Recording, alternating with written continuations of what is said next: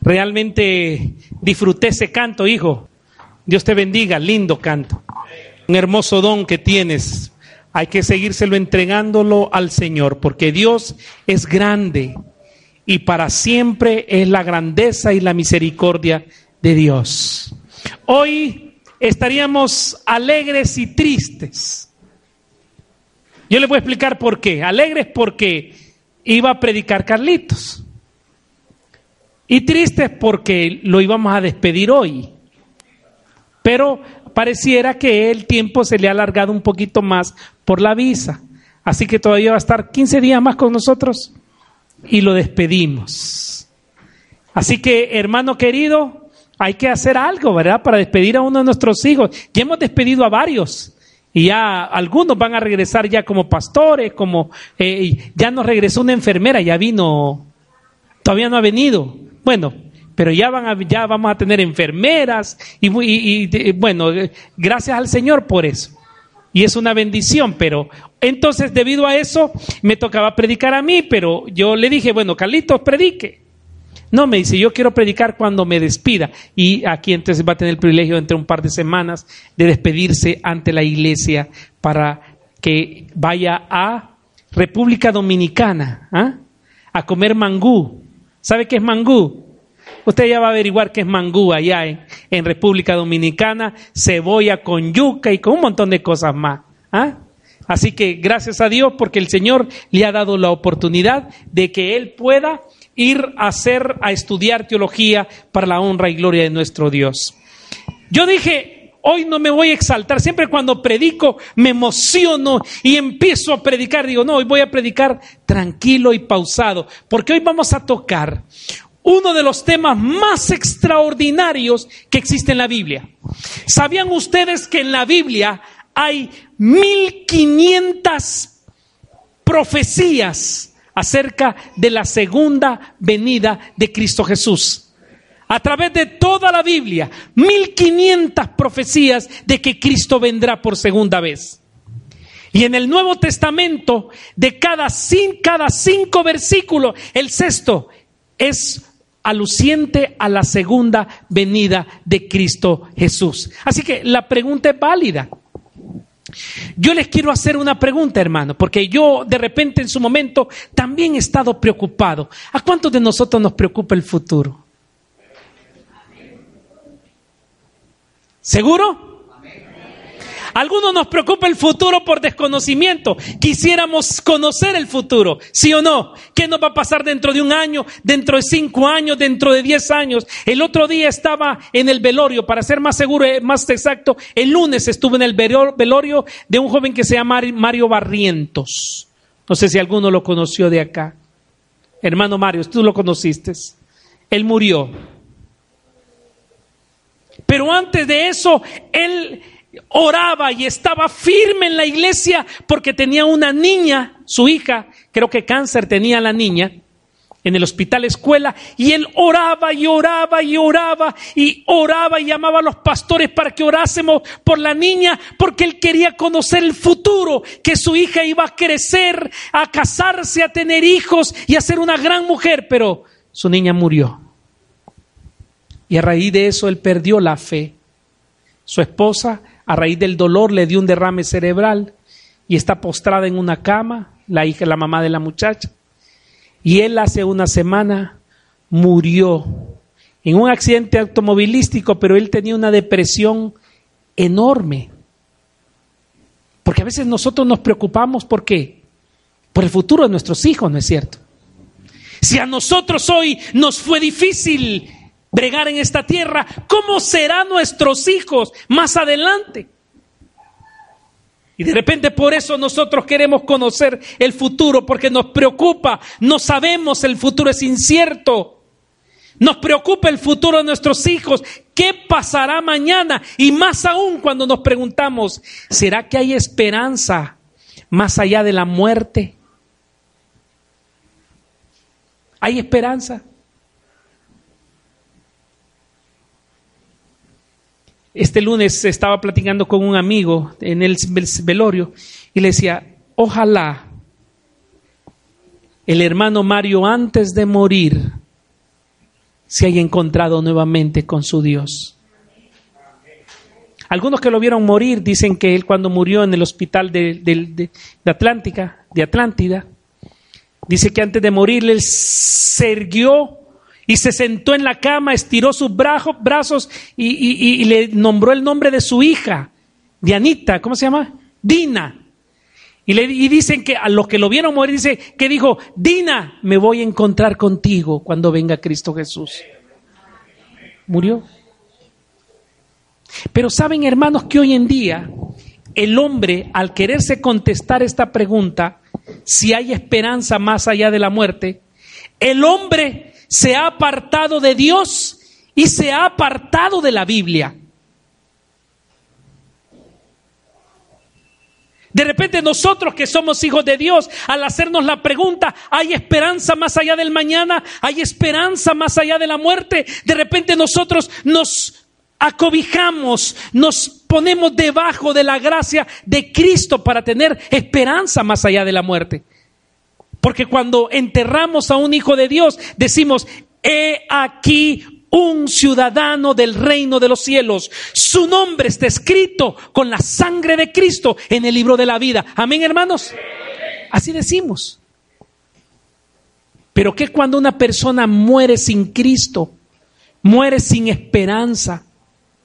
Y el hombre en vez de acercarse a Dios, se ha apartado de Dios, se ha apartado de la Biblia.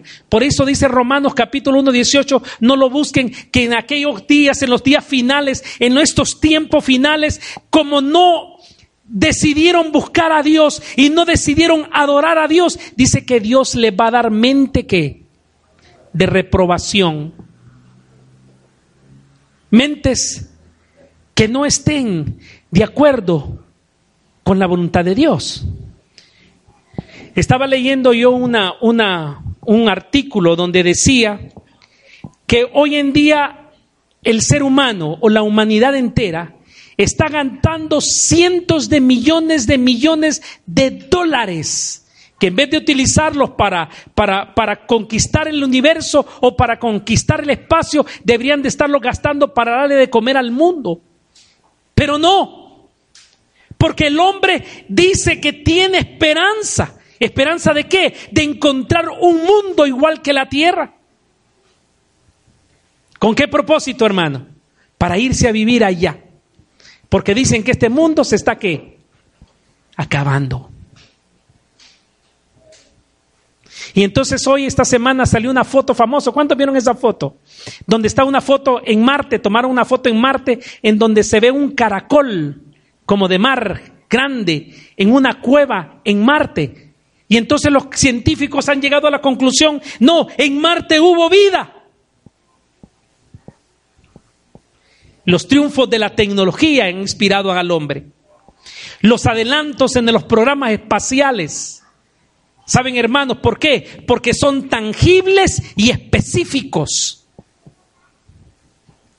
del 100% de los científicos, casi el 98% son ateos, no creen en Dios. ¿Por qué? Porque ellos dicen que la ciencia sí se puede demostrar. Dos más dos es cuánto, hermano? Cuatro. Pero dicen ellos que dos más dos es cuatro, pero entre medio de esos dos números hay un universo de infinidades, de infinidades de números de los cuales el hombre normal no podemos entenderlo. Pero que en todo ese espacio no existe Dios. ¿Se da cuenta, hermano? Y mire lo que dice aquí.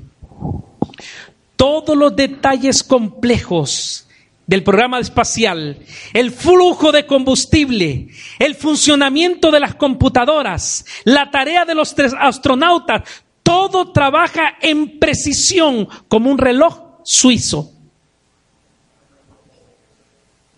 Interesante, ¿no es cierto? Es tangible y es que específico. Ahora, vayámonos al campo espiritual. ¿Qué es lo que yo quiero resaltar en esta mañana? Vayámonos a la esperanza religiosa de hoy en día.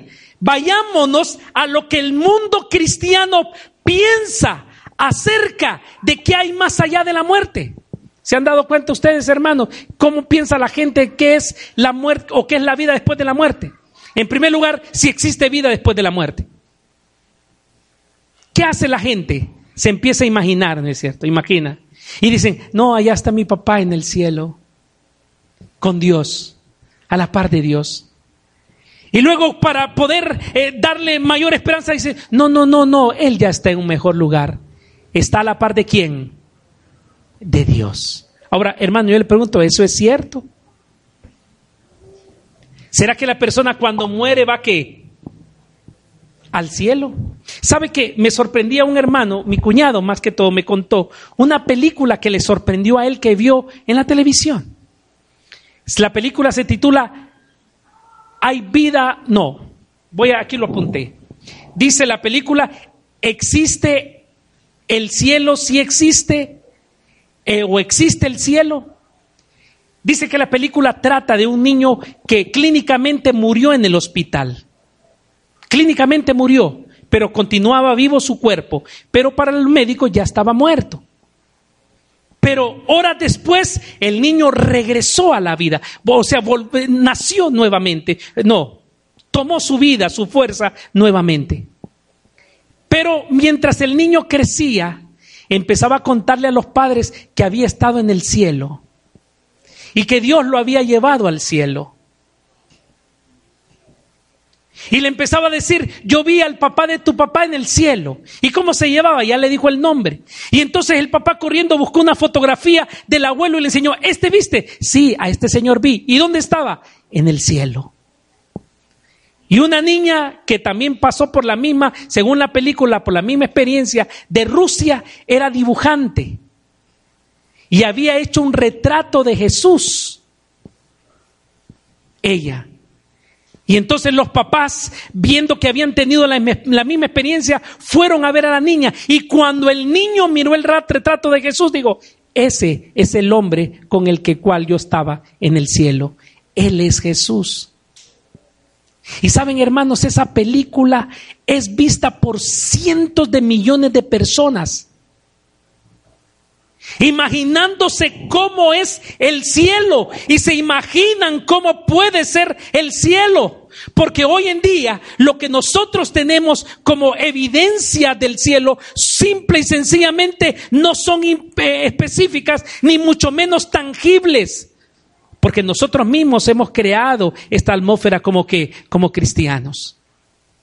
Ahora, yo le voy a decir en esta mañana, y yo quiero que todos salgamos claramente definidos, que Dios tiene un plan específico y Dios tiene un plan que tangible para todos aquellos que creemos en Cristo Jesús. Y esto no son especulaciones, hermano querido. Esto no es película. Esto no son palabras humanas. Esto está escrito en la palabra de Dios y lo dice la Biblia. Apocalipsis capítulo 14, versículo 14. Vamos a comenzar ahí. Amén, hermanos. Porque nosotros como seres humanos necesitamos algo más que impresiones. Como hijos de Dios necesitamos algo más específico. ¿A qué? A qué aferrarnos. No necesitamos películas o teorías humanas. Porque las escrituras dicen que Dios ha delineado un plan para el fin del tiempo de nuestro mundo. Y este plan es específico. Y este plan es que tangible. Este plan escribe los eventos que trae la historia de la humanidad en el clima final de esta tierra. Hermano querido, y no es broma. Eh, eh, el otro día estaban pasando también un, una, una, un trailer, le dicen, un trailer, algo así, como algo de, de, de, un terremoto que va a haber no sé dónde, en, eh, creo que en California, en la placa de San Andrés, donde se destruye todo y es el clima. No, hermano querido, ¿qué dice la Biblia? ¿Está listo para descubrir qué dice la Biblia? ¿Está listo? Pero una vez usted descubra esto, hermano, ya no va a ser la misma persona. O cambia o se pierde. ¿Y qué quiere usted? ¿Cuántos de nosotros quisiéramos perdernos? ¿Cuántos de nosotros queríamos ir al cielo? A ver, quiero la mano. Escuche. Apocalipsis capítulo 14, 14 dice, y Juan describe, y miré, he aquí una nube blanca, y sobre la nube uno sentado semejante al Hijo del Hombre, que tenía en su cabeza una corona de oro y en su mano, ¿qué tenía? ¿Qué, ¿Qué, significa esta figura? ¿Qué es lo que está describiendo Juan aquí en la palabra de Dios? Simple y sencillamente está escribiendo que Cristo viene como juez y como rey a esta tierra. Y este es el plan de Dios. Porque ustedes saben que hoy en día, en este mundo, tanto la cizaña como el trigo, ¿qué es en qué? Juntos. Y solo una mano experta, la mano del Hijo de Dios, puede cortar el trigo y separar la cizaña del trigo para darle a cada quien lo que le corresponde. Nos está diciendo que el plan que Dios tiene para sus hijos es que Él vendrá a esta tierra, hermano querido, y todo lo anuncia. Todo lo anuncia. Yo siempre he tenido una teoría que se la voy a decir hoy, y es una teoría mía, no, no la busquen en la Biblia ni en libros de teología ni nada, pues no la van a encontrar porque es una teoría mía. Siempre cuando el hombre juega a ser a Dios, siempre cuando el hombre juega a ser Dios, hermano, algo terrible sucede. El diluvio es uno de ellos. Interesante, ¿no es cierto? Siempre. Y después del diluvio, la torre de Babel, y podemos mencionar muchos otros aspectos. Y hoy el hombre ha jugado ser Dios, dándole la oportunidad a dos personas del mismo sexo casarse. Porque dice la Biblia que Dios creó a un hombre y a una mujer. Y Dios no crea nada improductivo, improductible. Crea a un hombre y a una mujer para que puedan procrear que un una criatura, lo que presentamos hoy. Pero Dios nunca hace cosas improductivas. ¿Qué puede producir un hombre con un hombre? Nada. Eso nos indica, hermanos, que estamos viviendo el tiempo del fin y es necesario prepararnos porque Cristo viene por su pueblo. Y hermano querido, esto es pronto. Mire lo que dice Apocalipsis 19, versículos del 11 al 14. Apocalipsis capítulo 19, versículos del 11 al 14, lo que está escrito en la palabra de Dios. Y entonces, dice el escritor Juan, vi el cielo abierto. Y aquí un caballo blanco. Y el que montaba se llamaba fiel y verdadero. Y los ejércitos celestiales, vestidos de lino finísimo, blanco y limpio, seguían en caballos blancos. Hermano, ¿qué está, ¿qué está mencionando aquí? ¿Qué dice el libro de Apocalipsis? El último libro de la Biblia nos está diciendo que Jesús, cabalgando como un rey triunfante, viene a traer a su pueblo hoy en día. Ahora yo te pregunto, hermano querido, ¿estás preparado? ¿Cuántos de nosotros estamos preparados para ese día final? Siempre nosotros como adventistas del séptimo día, y lo repito y lo vuelvo a decir, y lo repito porque es cierto, siempre a nosotros como adventistas del séptimo día nos da miedo contestar. Si Cristo viniera hoy, ¿te fueras con Él hoy? Muchos tienen miedo, pero...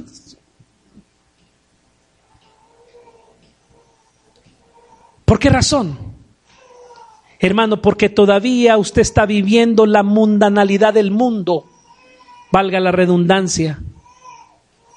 Porque todavía usted no está preparado para recibir al Rey de Reyes y Señor de Señores. Y no se asuste, hermano. Muchos son los llamados y qué. Y son pocos los escogidos de Dios. Y de acuerdo a las estadísticas dicen que de todo lo que estamos aquí, la mitad se va a perder.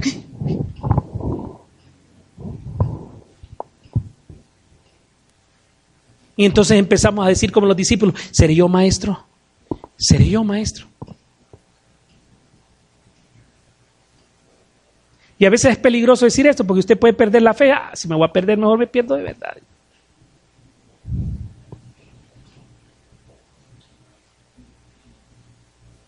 Hermano, ¿estás preparado para la venida de Cristo?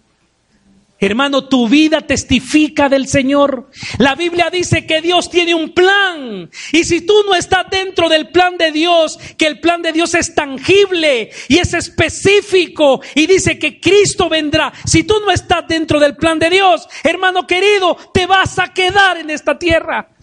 Tristemente. Por eso la palabra de Dios dice, y he aquí, vi el cielo abierto y un caballo blanco y el que lo montaba se llamaba fiel y verdadero. Existe un plan delineado por Dios para este mundo. Y este plan está en su palabra. Cuando nosotros leemos segunda de Pedro capítulo 1 versículos 19 al 21, nos damos cuenta que la iglesia adventista del séptimo día es una iglesia profética, hermano. Es una iglesia profética.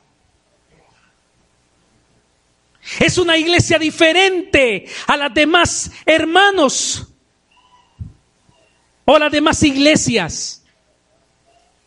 Sí, hermano, no se asuste. Somos una iglesia profética. Estamos en la iglesia verdadera del Señor. Aunque muchos dicen, dicen, no, es que mire que la iglesia es bien aburrida usted. No, es que, ah, mire, cuando a otras iglesias, hasta saltan y, viera usted y se ponen unos vestidos que le hacen así. Ah, ahí es bonito. Hermano querido, no todo lo que brille es oro.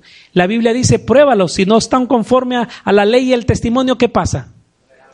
Y entonces me preguntaba un hermano el otro día, pastor, ¿y usted ha visto a Cash Luna? ¿Qué hombre ese? Mire, solo le y la mitad de la iglesia se caen todos.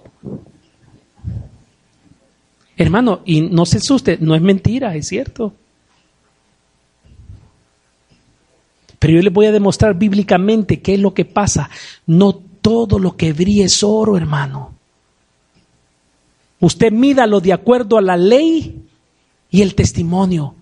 Si no están conforme a la ley de Dios, porque la norma de justicia la norma que Dios va a utilizar para dar veredicto final al pueblo de Dios va a ser su ley. Y si no están conforme a su ley, hermano, aunque hagan mil cosas, aunque hagan mil milagros, aunque hagan grandes cosas sobre esta tierra, no van a obtener el reino de los cielos. No lo digo yo. Está escrito donde, hermano? En la Biblia. Por eso dice el Señor que cuando Dios salve, porque va a salvar de todo su pueblo, hermano. No crean que solo nosotros, los adventistas del séptimo día, nos vamos a salvar. No, hermano. No crean, no caigan en ese error. Dios tiene mucho pueblo.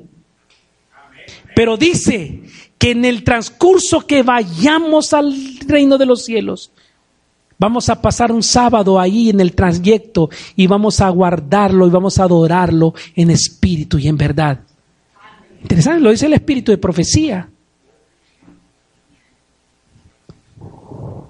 Que el problema es que muchos corren. Yo siempre les digo, muchos corren. El otro día, y yo siempre se los digo, y ustedes se ríen, pero es cierto.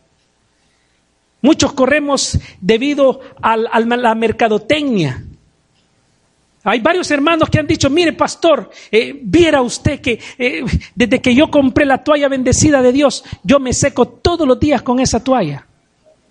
Y viera usted qué día más bonito el que yo tengo. ¿Han escuchado ustedes eso, sí o no? O la rosa bendecida del Señor, si usted la pone en la medio de la sala, eh, todo ese suctor va a ser bendecido. O el jabón bendecido de Dios, venden de todo.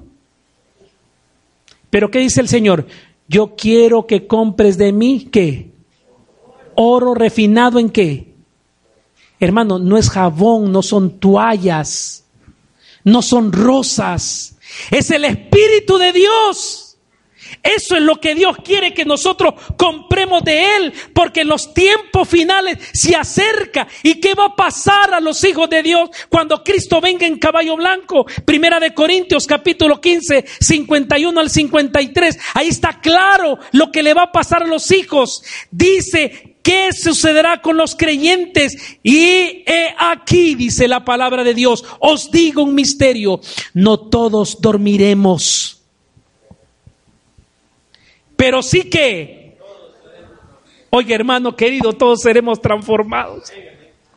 ¿Cuántos dicen amén a eso, hermano? Adiós chikungunya. Ahorita nos puede pegar, pero cuando Cristo venga y seamos transformados, seremos transformados a la misma imagen de Dios. Nuestros cuerpos serán cambiados para la honra y gloria de Dios. Eso va a suceder, hermano. Seremos transformados en el abrir y ojos. ¿Por qué? Porque ese es el plan de Dios. Eso es tangible, eso es específico. No que yo me imagino. No se ande imaginando, hermano. Estudie la Biblia, la palabra de Dios, lo que está escrito. Y dice, todos seremos transformados en un momento, en un abrir y cerrar de ojos. Y al final de la trompeta será tocada la trompeta y los muertos resucitarán incorruptibles y nosotros seremos transformados porque es necesario que esta corrupción se vista de qué? Sencillo. No sé cómo va a ser el Señor, si nos va a devolver la juventud o nos va a dejar ahí donde estemos. No sé, no, me preocupa eso. Porque todas las etapas de nuestra vida son felices. Y si el Señor me deja viejito, voy a tener vigor de viejito. Y el Señor me deja joven, voy a tener el vigor de joven.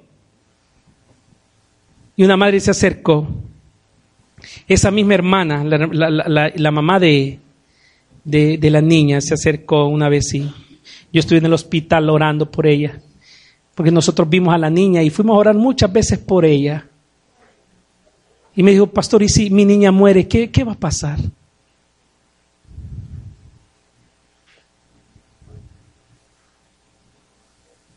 ¿Qué va a pasar cuando un niño pequeño muere? ¿Se va a salvar o se va a perder? Buena pregunta, ¿no es cierto? Va a depender de lo que usted como padre decida para su vida cristiana. Porque de tal palo, tal astilla. Si usted se salva, díganle que le dije yo, esa criatura se salva. Y el Señor mismo la va a entregar a los padres Qué hermoso va a ser ese momento. Primera de Tesalonicenses capítulo 4, 16 y 17, un versículo muy conocido por nosotros. Y dice, y el mismo Señor con trompeta de Dios y con voz de qué? De arcángel. Le dirá a los muertos que, hermano, le estoy hablando de lo tangible le estoy hablando de lo específico de la segunda venida de Cristo Jesús.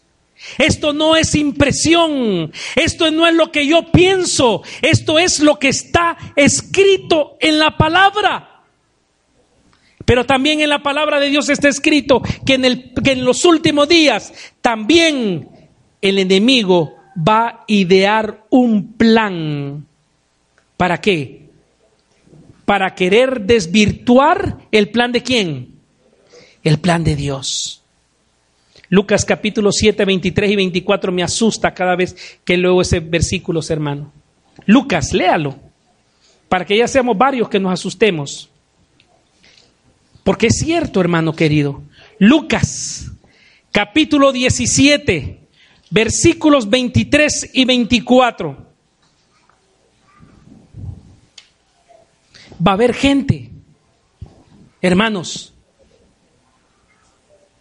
que va a venir a su casa y le va a decir, acabo de ver a Cristo, acabo de ver al Señor, acaba de resucitar y anda sanando y predicando el Evangelio por todo el mundo. Vengan a ver a Cristo.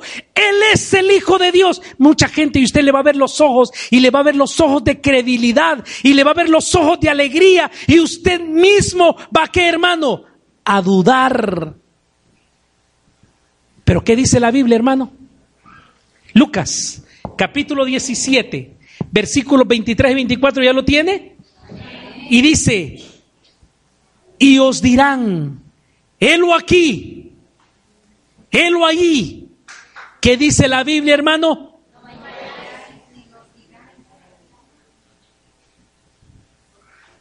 El otro día, bueno, hace varios días, cuando vino aquel, el, de, el del 666, que andaba tatuando los, los, los hipotes, la gente se acuerda. Estaba en otro distrito. Y entonces, muchos hermanos, eh, no es broma, hermano, de nuestra propia iglesia, hermano. Y a lo mejor alguno de ustedes lo fue a ver. Y, no me pregunte quién, yo no sé tampoco, pero ni quiero saber. Y sabe, hermano, hacían eh, líneas para ir a ver ese hombre. Porque él decía, he aquí el Cristo, yo soy el Cristo. Y la Biblia dice, hermano, no vayáis. ¿Por qué? Porque no es cierto. La Biblia dice que cuando Cristo venga en gloria, todo ojo le verá. No va a ser algo en secreto o escondido. Cristo no va a aparecer en la televisión o en CNN. No va a aparecer allá. No.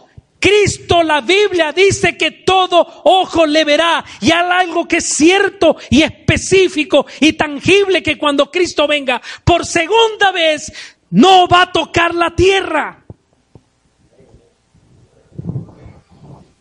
Los muertos en Cristo irán al cielo. Y los que seamos transformados también, ¿qué? Iremos al cielo a recibirle.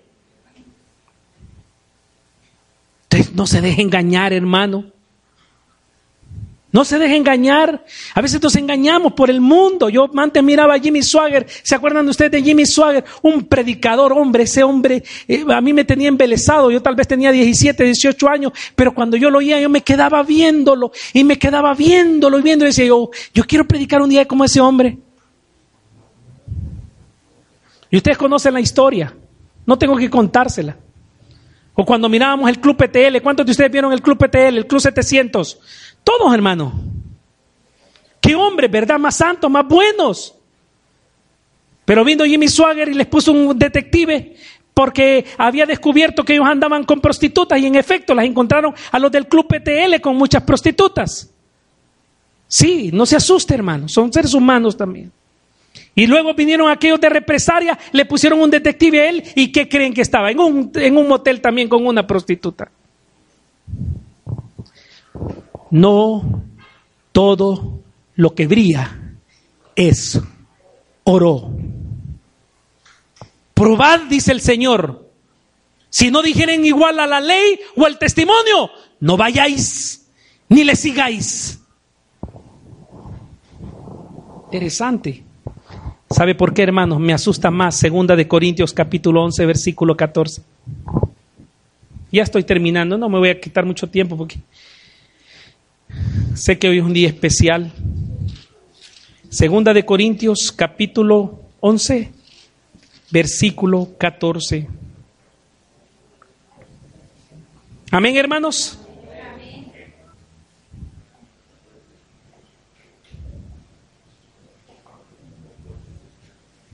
Leamos desde el versículo 12 para que sea más potente. Y dice así, pero lo que hago lo seguiría haciendo con a fin de quitar la ocasión de los que desean para ser hallados semejantes a nosotros en aquello que, es, que en que sea gloria eh, o en lo que se glorian. Versículo 13. Porque estos son falsos apóstoles, obreros fraudulentos, que se disfrazan como apóstoles de quién. ¿Cómo les quedó el ojo, hermano? Ahora fíjese lo que dice el versículo 14. Y esto no os sorprenda que hasta el mismo Satanás se disfrazará como ángel de qué? Wow. Y vamos y van a ser engañados muchos aquellos que no tengan cimentada su fe en las cosas tangibles y específicas del plan de Dios. ¿Ha visto este hermano? Y muchos venden milagros, milagros y milagros. La iglesia adventista hay muchos milagros, hermano. Pero nosotros no andamos contándolos porque no, nosotros no hacemos los milagros. ¿Quién hace los milagros? ¿Quién es? No somos nosotros.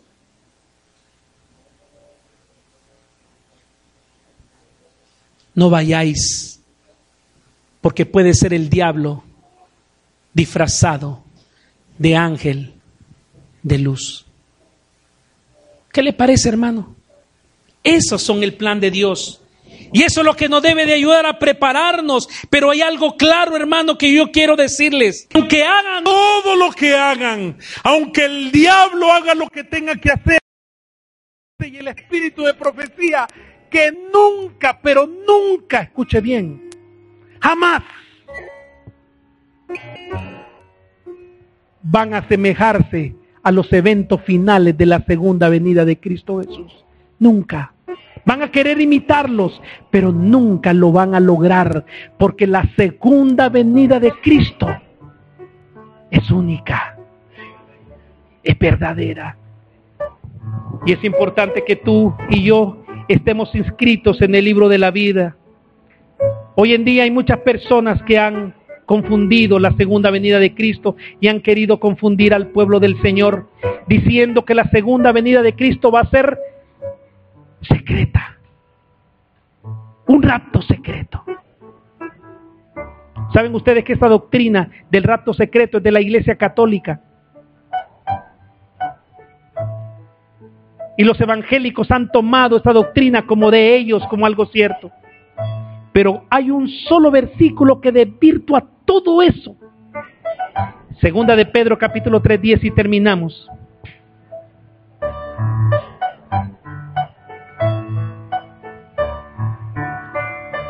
Porque la venida de Cristo no va a ser secreta, va a ser inesperada, que nadie va a, a esperar. Mire lo que dice segunda de Pedro 3:10. Lea bien esto, hermano. Pero el día del Señor vendrá como ladrón en dónde? En la noche. Pero mire qué va a pasar con los cielos. Y en el cual los cielos pasarán con un gran estruendo. Y los elementos ardientes serán deshechos. Y la tierra y las obras de aquella serán qué? Quemadas. Oiga, ¿es secreto eso? No. ¿Qué le parece que el cielo se queme como un gran estruendo? ¿Va a ser secreto eso? No, hermano. Siga la musiquita Talina. Va a ser extraordinario. Pero ¿sabes qué, hermano? Dios tiene un plan para su pueblo. Te pregunto, ¿estás dentro de ese plan? ¿Eres parte de ese plan? ¿Te consagras a Dios en la primera hora de la mañana? ¿Estudias tu Biblia en la primera hora de la mañana? ¿Buscas al Creador? Porque el Señor vendrá como ladrón en la noche. No te vas a dar cuenta cuando ya está sobre tu cabeza. Y dice la Biblia que uno de los efectos más grandes y, y más grandes dice que nosotros, los justos, Isaías 25, 9, dice que nosotros los justos diremos, he aquí nuestro Dios, le hemos esperado y Él nos salvará y nos gozaremos y nos gozaremos y nos alegraremos en su salvación. Hermano, cuando Cristo venga y esté en el cielo, ¿qué vas a sentir? Gozo o terror. ¿Qué vas a sentir?